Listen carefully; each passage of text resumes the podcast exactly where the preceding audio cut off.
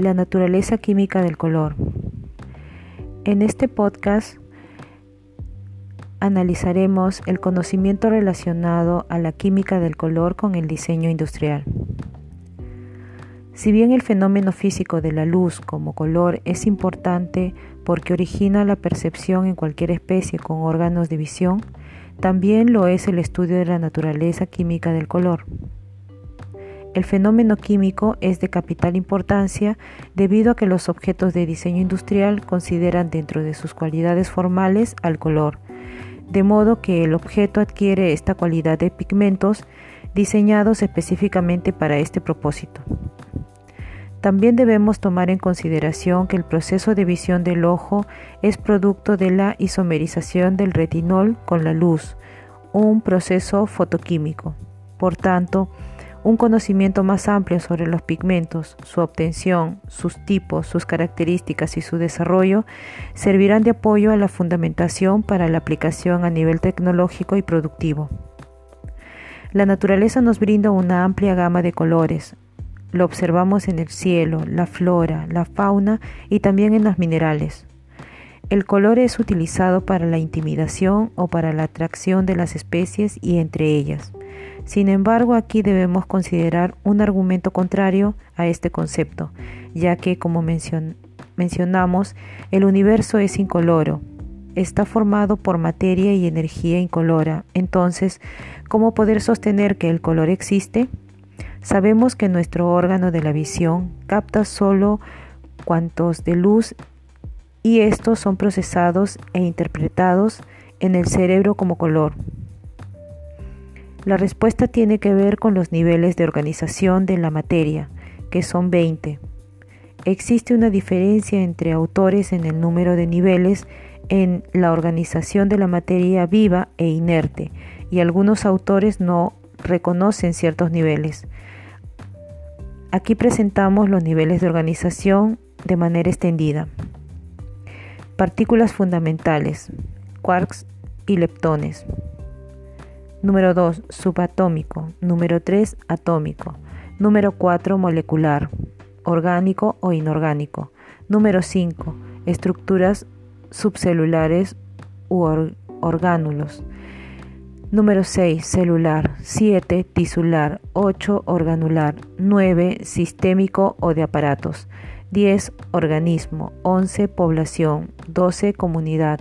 13 ecosistema, 14 paisaje, 15 región, 16 bioma, 17 biosfera, 18 sistema planetario, 19 galaxia, 20 universo. Los 10 primeros niveles corresponden a la materia viva. Los primeros cuatro componen la materia másica y son los responsables del universo físico que conocemos. Los modelos físicos actuales refieren que la materia másica ordinaria compone entre 4 o 5% del universo. El resto teóricamente se compondría de materia no másica, como la materia oscura con 23% y la energía oscura con 72%. Atendiendo a esto, cada nivel de organización de la materia másica tiene sus propias leyes. Por ejemplo, si hablamos de estructuras electro electrónicas, atómicas y moleculares, hay que emplear los conceptos de espacio-tiempo, energía, fuerza, masa, entropía, carga eléctrica, iones, capilaridad, permeabilidad, difusión, etc. A medida que subimos de nivel, será necesario emplear otras leyes, ya sean físico-químicas, electromagnéticas, termodinámicas, de conservación de la energía, de la materia, etc. Lo particularmente interesante es que independientemente del nivel en que nos encontremos, el resultado es que todos estos niveles de organización se subordinan a un orden natural. En el caso de los pigmentos, esta estructura de organización se da a nivel molecular, que es donde se constituye el fenómeno, ya que el pigmento se adhiere a la molécula, de esta forma, selectivamente, los pigmentos reflejan y absorben por los enlaces químicos y sustituyentes algunas de las ondas luminosas. El origen de los pigmentos. Ya desde la era prehistórica se emplearon colorantes naturales como los ocres y los óxidos de hierro para fines estéticos como la decoración del cuerpo. Los arqueólogos tienen evidencias de que los hombres primitivos utilizaban la pigmentación en el cuerpo para fines estéticos, pues han encontrado pigmentos y herramientas usadas para este fin. Los restos más antiguos se descubrieron en una de las cuevas de Twin Rivers, muy cerca de la población de Lusaka, en Zambia, con una antigüedad aproximada de entre 350.000 y 400.000 años antes de Cristo, probablemente entre 40.000 y 10.000 años antes de Cristo.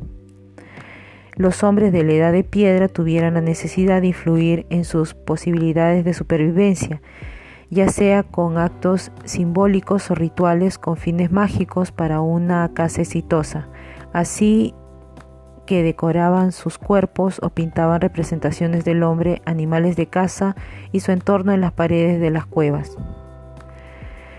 No lo sabremos con exactitud, pero los hallazgos realizados en los montes de Suabia, Alemania, en Lascaux, Francia y en Altamira, España, nos confirman estas manifestaciones anímicas. Para el año 2500 a.C. en el antiguo Egipto se utilizaban colorantes de origen vegetal, animal o mineral, como el azul de índigo extraído del indigofera tintoria y el rojo alizarina extraído de la planta rubia tincturum. En el año 1500 a.C. los fenicios usaban entre sus colorantes el púrpura de Tiro, extraído de las secreciones de las glándulas de los caracoles del género Murex, provenientes del Mediterráneo. Solo para obtener un gramo de este colorante era necesario recolectar y matar unos 10.000 caracoles, por lo que nada más estaba reservado para los ricos y la nobleza. Con el descubrimiento de América se obtiene el rojo proveniente de las cochinillas mexicanas, el cual era el rojo más intenso y hermoso que se hubiera obtenido hasta aquel momento. Debido a su aprecio y alto costo, el rojo carmín se convirtió en la segunda exportación después de la planta. Los pigmentos producidos por la cochinilla mexicana le dieron a los cardenales de la Iglesia Católica y a las casacas rojas inglesas un intenso y distintivo color, lo cual fue un secreto tecnológico hasta el siglo XVIII. Otro color reconocido por el descubrimiento de América es el azul turquesa, que proviene de la poligorskita, un mineral arcilloso rico en magnesio y que los mayas utilizaron para pintar sus murales de gran luminosidad. Este azul se conoce también como azul maya.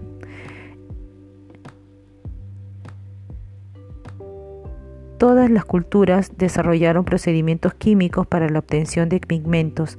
Los más utilizados en la antigüedad eran el blanco de caliza, yeso o creta, proveniente de los fósiles marinos, el blanco de plomo, el negro carbón, el hueso de marfil, de humo, los ocres provenientes de tierras naturales, el verde básicamente de las plantas, el azul del mineral de azurita,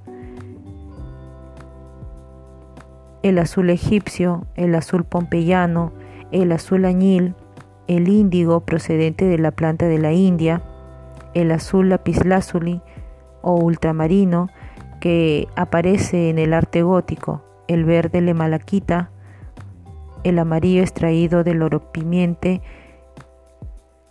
mineral que contiene sulfuro de arsénico natural y que es venenoso, el naranja rojizo del mineral rejalgar, el rojo cinabrio que es sulfuro de mercurio, el púrpura extraído del género murex, el rojo kermex extraído del insecto del mismo nombre, el rojo carmín o rojo grana extraído de la cochinilla de México, y así vamos a encontrar una serie de colores que provienen de eh, la naturaleza, de los minerales y de las plantas.